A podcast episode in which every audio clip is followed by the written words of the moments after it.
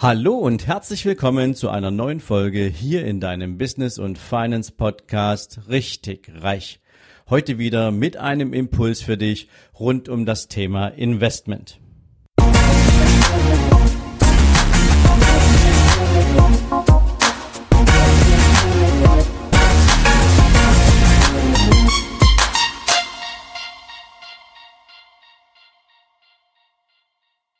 Hallo und herzlich willkommen zu einer neuen Investmentfolge und damit zum vierten Teil meiner Profi-Tipps für deinen persönlichen Investmenterfolg jetzt hier in dieser Situation, damit du als Gewinner aus dieser Krise hervorgehen kannst, damit du die Dinge richtig machen kannst, um alle Chancen und Möglichkeiten zu nutzen, die die Märkte dir heute bieten. Und ich habe es dir gestern schon mal gesagt, momentan gibt's die besten Unternehmen zu absoluten Spottpreisen. Wichtig ist, jetzt herauszufinden, welche sind sind es, die du haben willst? Und genau darüber sprechen wir heute.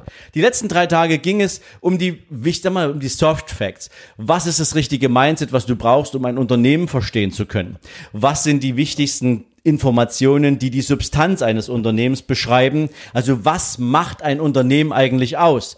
Gestern sprachen wir über die Branchen, die du dir anschauen sollst, um natürlich auch in diesen Branchen die Unternehmen zu finden, in die du jetzt vielleicht investieren würdest, zu denen du dir jetzt aber erstmal ein ganz klares Bild machen willst. Ich setze auch voraus, dass du diese Hausaufgabe gemacht hast. Das heißt also, wir sprechen heute nicht über verschiedene einzelne Unternehmen in verschiedenen Branchen.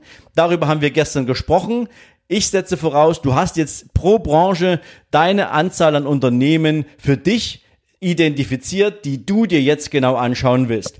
Mein Tipp noch dazu, es sollten mindestens, wenn du ein Portfolio von 15 bis 20 Werten zusammenstellen willst, ungefähr 250 Unternehmen sein, die du dir anschaust. Noch ein Punkt vorweg. Du wirst dir die Kennzahlen, all das ganze Material, über das wir jetzt gleich sprechen werden, der letzten zehn Jahre zu jedem einzelnen Unternehmen anschauen. Denn als Langfristinvestor, als Value-Investor, als jemand, der nicht irgendwie nur zocken will, sondern der sein Geschick, seine finanzielle Zukunft nicht einfach nur in die banale Abhängigkeit von Kursschwankungen stecken möchte, sondern der wohl überlegt über einen langen Zeitraum am Gewinn und der Entwicklung von großartigen Unternehmen partizipieren will, als dieser Unternehmer musst du dir natürlich mit einem langfristigen Horizont auch genauso einen Zeitraum in der Vergangenheit anschauen, denn schließlich willst du ja nicht für zwei Tage investieren, sondern für zehn Jahre plus und das erfordert natürlich echte Hausaufgaben. Das mal so vornweg. Jetzt geht es natürlich darum, welche Kennzahlen guckst du dir an und es beginnt natürlich mit dem, was ich dir am zweiten Tag schon mitgegeben habe, mit der Substanz des Unternehmens. Was steckt denn da eigentlich drin? Und all die Kennzahlen, Grundstücke, Maschinen, wie viele, wie viele, wie viele Häuser hat das Unternehmen und so weiter und so fort. Also all das, was Substanz ausmacht, findest du in der Bilanz unter Assets. Das kannst du dir angucken. Da findest du, was macht die Substanz des Unternehmens aus. Und wenn du das hast, dann kannst du natürlich über die vielen Jahre in den, im Rückblick jedes einzelne Unternehmen sehen, wie sich diese Substanz verändert hat. Hat sie sich aufgebaut? Hat sie sich reduziert? Wenn reduziert, warum? Was waren die Treiber eines Aufbaus? Wie hat das funktioniert? Gab es Unternehmenskäufe? Gab es andere Produktsparten? Gab es neues Wachstum? Viele, viele Dinge, die natürlich auf Entscheidungen zurückführen, die das Management getroffen hat, um das Unternehmen wirtschaftlich stabil zu halten und natürlich auch entsprechend zum Gewinner im Markt zu machen. Das ist so ein Thema. Jetzt geht es um drei zentrale Fragezeichen. Erstens, wie hat sich der Umsatz des Unternehmens über die letzten Jahre entwickelt? Wie hat sich der Gewinn des Unternehmens proportional zu dieser Umsatzentwicklung verhalten? Weil Du kannst natürlich das Unternehmen viel mehr Umsatz machen, aber gleichbleibenden Gewinn haben, weil deine Margen zusammengeschrumpft sind oder weil du andere Baustellen hast, einen Rechtsstreit verloren hast oder sonst irgendwas. All die ganzen Dinge spielen eine Rolle, wenn du dir die Qualität des Unternehmens anguckst. Also das, der Umsatz sollte gestiegen sein und der Gewinn sollte gestiegen sein. Und im besten Falle proportional und im allerbesten Fall überproportional. Dann ist es natürlich auch wichtig zu wissen, ob das Sondereffekte gewesen sind oder ob das Unternehmen tatsächlich irgendwas an den Margen verändern konnte, was höhere Gewinne möglich gemacht hat. Darüber hinaus ist es natürlich elementar zu wissen, für dich als Investor, je nachdem, warum du in diese Unternehmen investieren willst, wie das Unternehmen mit seinem Gewinn umgeht. Also, schüttet das Unternehmen einen Teil des Gewinnes an die Aktionäre, also an dich als Anteilsinhaber, als Mitbesitzer aus oder behält es den Gewinn im Unternehmen? Und wenn es den Gewinn im Unternehmen behält, warum eigentlich? Das findest du auch in den letzten Jahren in den Bilanzen, in den Geschäftsberichten. Was haben die denn eigentlich mit einbehaltenen Gewinnen gemacht? Haben sie das Kapital angesammelt, um irgendwann einen größeren Wettbewerber aufzukaufen? Haben sie das Geld in Forschung und Entwicklung investiert? Haben sie dieses Kapital gegebenenfalls für irgendwelche anderen Maßnahmen, für, das, für den Bau von neuen Hallen oder sonst irgendwelchen Maßnahmen genutzt. Also wofür hat das Unternehmen den Gewinn einbehalten, wenn es ihn nicht an die Aktionäre ausgeschüttet hat? Und war das als Grund des Einbehaltens ein Treiber für den wirtschaftlichen Erfolg dieses Unternehmens? Hat die Maßnahme des einbehaltenen Gewinns und des dann investierten Kapitals dazu geführt, dass das Unternehmen wächst und sich weiterentwickelt hat?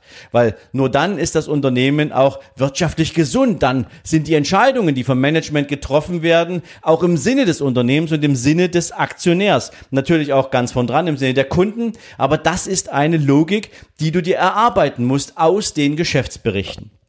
Ganz, ganz wichtig. Darüber hinaus ist es natürlich schon wichtig, dass du dir aus dem Geschäftsbericht heraus Informationen besorgst, die dir einen Überblick darüber geben, ob das, was ein Unternehmen, ein, das Management eines Unternehmens in die Zukunft prognostiziert hat, denn das steht in den Geschäftsberichten drin. Je nachdem, in welchem Markt ein Unternehmen aktiv ist, über ein, zwei, drei, fünf Jahre geben Management häufig Marktprognosen ab, Unternehmensprognosen ab. Was sind die Ziele, wo will man ankommen? Und jetzt ist es natürlich ganz wichtig zu sehen, erreicht das Unternehmen eigentlich die Ziele, die sie für die nächsten Jahre in so einen Geschäftsbericht hineinschreiben? Oder erreichen sie sie nicht? Wenn nicht, warum nicht? Wie oft ist das eigentlich in den letzten Jahren oder zehn Jahren vorgekommen und worauf ist das zurückzuführen? Waren es Einflüsse, die externer Natur waren oder hat es etwas mit der Qualität des Managements zu tun? Natürlich wirst du dir nur Unternehmen rausgesucht haben, wo du eh ein gutes Gefühl hast. Aber es ist wichtig, ja, du kennst diesen Spruch, ähm, Vertrauen ist gut, Kontrolle ist besser. Insbesondere wenn du über das Investment deines eigenen Kapitals nachdenkst, musst du wissen, ist das Management verlässlich. Also Prognosesicherheit, Planungstreue, ist es etwas, was du diesem Unternehmen attestieren kannst. Das heißt, diese Aussagen haben eine ganz besondere Wirkung für dich auf die Wahrnehmung der Kompetenz des Managements. Darüber hinaus ist es natürlich wichtig, dass du dich auch mit externen Quellen auseinandersetzt, dir also mal ganz genau anschaust, was ist über die letzten zehn Jahre für diese Unternehmen an Berichterstattung gelaufen. Was hat das Unternehmen selbst veröffentlicht? Gab es irgendwelche Studien? Gab es Forschungsberichte? Gab es Veröffentlichungen, die etwas mit der Weltmarktentwicklung zu tun haben oder oder oder. Also wie hat sich das Unternehmen am Markt positioniert auch abgegrenzt gegenüber dem Wettbewerb oder hat das Unternehmen gar nichts gemacht? Was hat das Unternehmen für Presse bekommen? Also was ist von externer Seite über dieses Unternehmen berichtet worden? Ist überhaupt über dieses Unternehmen berichtet worden? Wenn ja in welchem Kontext? War das gut oder schlecht? War das in welcher Häufigkeit und war das förderlich oder war das destruktiv in Bezug auf die Entwicklung des Aktienkurses Aktienkurses beziehungsweise der Geschäftserfolge, die dieses Unternehmen angestrebt hat. Also ganz, ganz wichtig, auch natürlich alles, was an externem Material vorhanden ist, dir genauestens anschauen, denn schließlich ist es dein Geld, was du für die nächsten zehn Jahre und länger in so ein Unternehmen investieren möchtest. Und wenn du das alles gemacht hast, dann hast du erstmal einen groben Überblick, ist dieses Unternehmen momentan gesund? Ist dieses Unternehmen aus deiner Sicht dein Investment wert? Das ist erstmal eine Kernaussage. Jetzt gibt es eine Zahl, die du noch hernehmen kannst, um natürlich das positive Gefühl, was du jetzt hast, in einen, nennen wir es mal, Preiskontext zu stellen. Ich habe zwar gesagt, dass jedes Unternehmen, was richtig gut ist, momentan durch diese, ja nennen wir es mal, durch diese Massenhysterie mit dem Gesamtmarkt runtergeprügelt wurde, obwohl es das Unternehmen vielleicht überhaupt nicht verdient hat, weil, ich habe es dir auch in der ersten Folge gesagt, das Unternehmen verliert ja nicht an Wert, nur weil der Preis mal fällt, sondern das ist etwas anderes, das hat was mit Marktpsychologie zu tun. Aber für dich, um jetzt mal herauszufinden, wie attraktiv kann es denn eigentlich sein, dieses Unternehmen heute zu kaufen, kannst du eine Kennziffer hinzuziehen und das ist das sogenannte Kurs-Gewinn-Verhältnis. Das heißt, du teilst den Kurs der Aktie durch den Gewinn pro Aktie. Also ganz wichtig, Kurswert der Aktie durch den Gewinn der Aktie.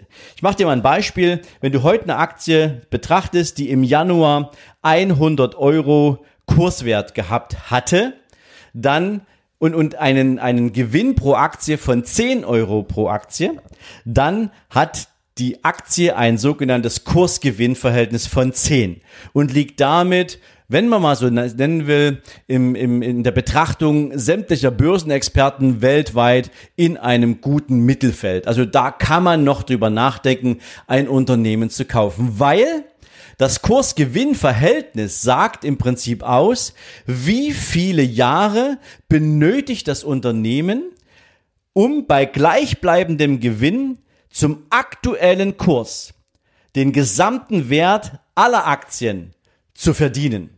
Das heißt also, um es vereinfacht zu sagen, aus dem reinen Gewinn bei ansonsten gleichbleibenden Bedingungen hast du bei einem Kursgewinnverhältnis von 10, 10 Jahre, die du brauchst, um einmal das Gesamt, den gesamten Aktienwert zum heutigen Kurs zu verdienen aus dem Gewinn des Unternehmens. Wenn du jetzt heute dieselbe Aktie anschaust und feststellst, die kostet nicht mehr 100, sondern die kostet nur noch 60 Euro, dann teilst du 60 durch 10 und hast jetzt plötzlich ein Kursgewinnverhältnis von 6. Das bedeutet, jetzt brauchst du nur noch 6 Jahre, um bei gleichbleibenden Bedingungen aus dem Gewinn des Unternehmens einmal den gesamten Aktienwert zu verdienen. Und das ist natürlich irre gut. Das heißt also, je niedriger das Kursgewinnverhältnis für ein Unternehmen ist, umso attraktiver ist es, in dieses Unternehmen zu investieren. Und jetzt kommt das Allerwichtigste. Je günstiger das KGV ist, umso attraktiver das Investment. Aber das alles nur, wenn alle anderen Parameter stimmen. Das heißt, jedes Unternehmen wird wahrscheinlich aktuell ein wunderbares Kursgewinnverhältnis ausweisen im Vergleich zu den Höchstständen der letzten Monate und Jahre. Aber wenn du all die ganzen anderen Hausaufgaben vorher sauber gemacht hast, nämlich alles, was ich dir gerade zur Bewertung eines Unternehmens mitgegeben habe, worauf du achten musst, was du dir anschauen musst, um ein wirkliches Gefühl zu entwickeln, dann kannst du nach dem entsprechenden Kursgewinnverhältnis jetzt sagen, okay, jetzt bin ich bereit, dieses Unternehmen für mich zu kaufen. Das, und das muss ich jetzt leider an der Stelle durch konstatieren, ist natürlich umso besser für dich handelbar, wenn du schon eine gewisse Erfahrung im Umgang mit Unternehmensbewertung hast, beziehungsweise wenn du auch schon ein bisschen Erfahrung hast, wie sich Krisen anfühlen und wie Unternehmen sich auch innerhalb einer Krise verhalten, wie sie sich nach einer Krise verhalten und natürlich auch, wie grundsätzlich Krisen auf Unternehmen wirken. Also, meine, mein Fazit für, den heutig, für die heutige Folge, alles das, was du brauchst, um dir einen klaren Überblick über die Anzahl an Aktien zu geben, die du dir gerade auf die Watchlist gesetzt hast, weil du glaubst, dass du sie in sie investieren willst oder kannst, hast du heute bekommen. Und damit hast du jetzt erstmal alle Voraussetzungen geschaffen, um ein Unternehmen bewerten zu können. Auf eine vernünftige und einfache Art und Weise. Das machen natürlich absolute Börsen- und Aktienprofis noch viel detaillierter und noch viel intensiver und sie schauen sich noch ein paar andere Parameter an. Teilweise ziehen sie auch noch die charttechnische Analyse hinzu, schauen sich an, wie Unternehmen unter bestimmten Stressfaktoren reagieren, wie sie sich entwickeln. Das ist allerdings etwas, da gehört dann schon echte Portfoliotheorie und viele, viele Jahre praktisches Portfolio-Management dazu. Das möchte ich hier gar nicht reinpacken draufpacken. Dafür muss man studieren. Dafür musst du viele, viele Jahre Erfahrung gesammelt haben. Aber darum soll es heute gar nicht gehen. Es geht um die vereinfachte Betrachtung dessen, was du tun kannst, um dir selbst ein Portfolio zusammenzustellen. Und wie ich es dir gestern schon gesagt habe, könnte es passieren, dass du jetzt natürlich besonders gut verstehen kannst, was es eigentlich bedeutet, in ein Unternehmen zu investieren, welche Hausaufgaben man als Investor machen muss, um die richtige Entscheidung zu treffen, und zwar eine langfristige Entscheidung zu treffen, aber du vielleicht jetzt zu der Erkenntnis kommst, dass das etwas ist, was du für dich selbst gar nicht leisten kannst.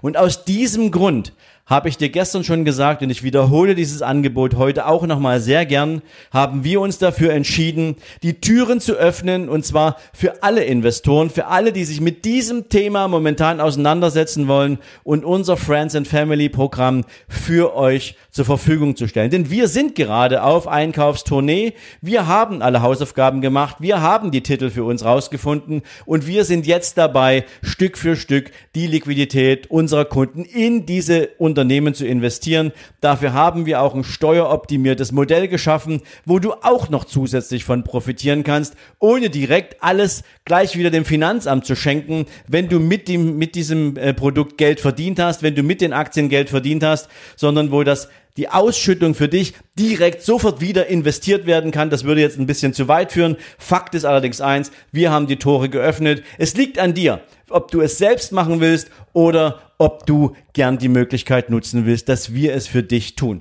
Das setzt natürlich unglaublich viel Vertrauen voraus. Dieses Vertrauen würden wir natürlich gerne für dich auch belegen, beweisen.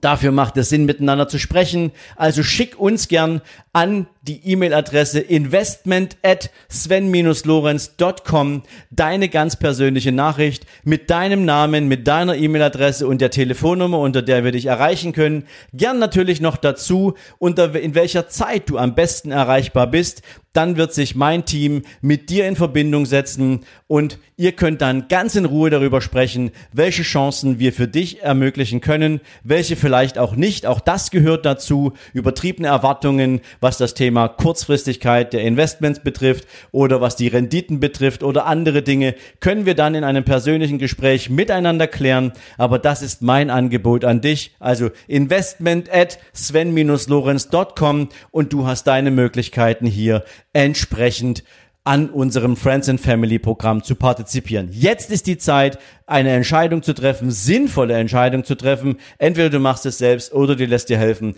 Das ist natürlich jetzt etwas, das musst du ganz für dich entscheiden. Morgen, nee, nicht morgen, am Dienstag nächste Woche im fünften Teil werden wir uns nochmal mit einem anderen Thema unterhalt, äh, auseinandersetzen. Das ist das Thema Timing. Auch das spielt nochmal eine ganz besondere Rolle. Ich werde für dich noch einmal ein paar wichtige, zentrale Entscheidungsfaktoren, die sich außerhalb der Themen bewegen, über die wir in den letzten Tagen gesprochen haben, ähm, auch noch heranziehen lassen. Ich sage nur eins, Bargeld und Co. Da gibt es wahnsinnig spannende Erkenntnisse, wenn man sie zulassen will. Und ähm, wenn du ein aufgeklärter Mensch bist, dann wirst du erkennen, dass es jetzt genau der richtige Moment ist, etwas dafür zu tun. Und in diesem Sinne wünsche ich dir jetzt einen großartigen Tag. Wenn du anfangen willst, deine eigenen Portfolien zusammenzustellen, wünsche ich dir dabei viel Erfolg, viel Spaß, weil es kann echten Spaß machen, wenn du die Zeit dafür hast und die Nerven dazu hast und wenn du auch den Mut dafür hast, mal eine Fehlentscheidung zu treffen. In diesem Alles Liebe für dich, einen großartigen Tag. Wir hören uns nächste Woche Montag zur nächsten Zitate-Folge und in diesem Sinne, mach's gut. Ciao, ciao.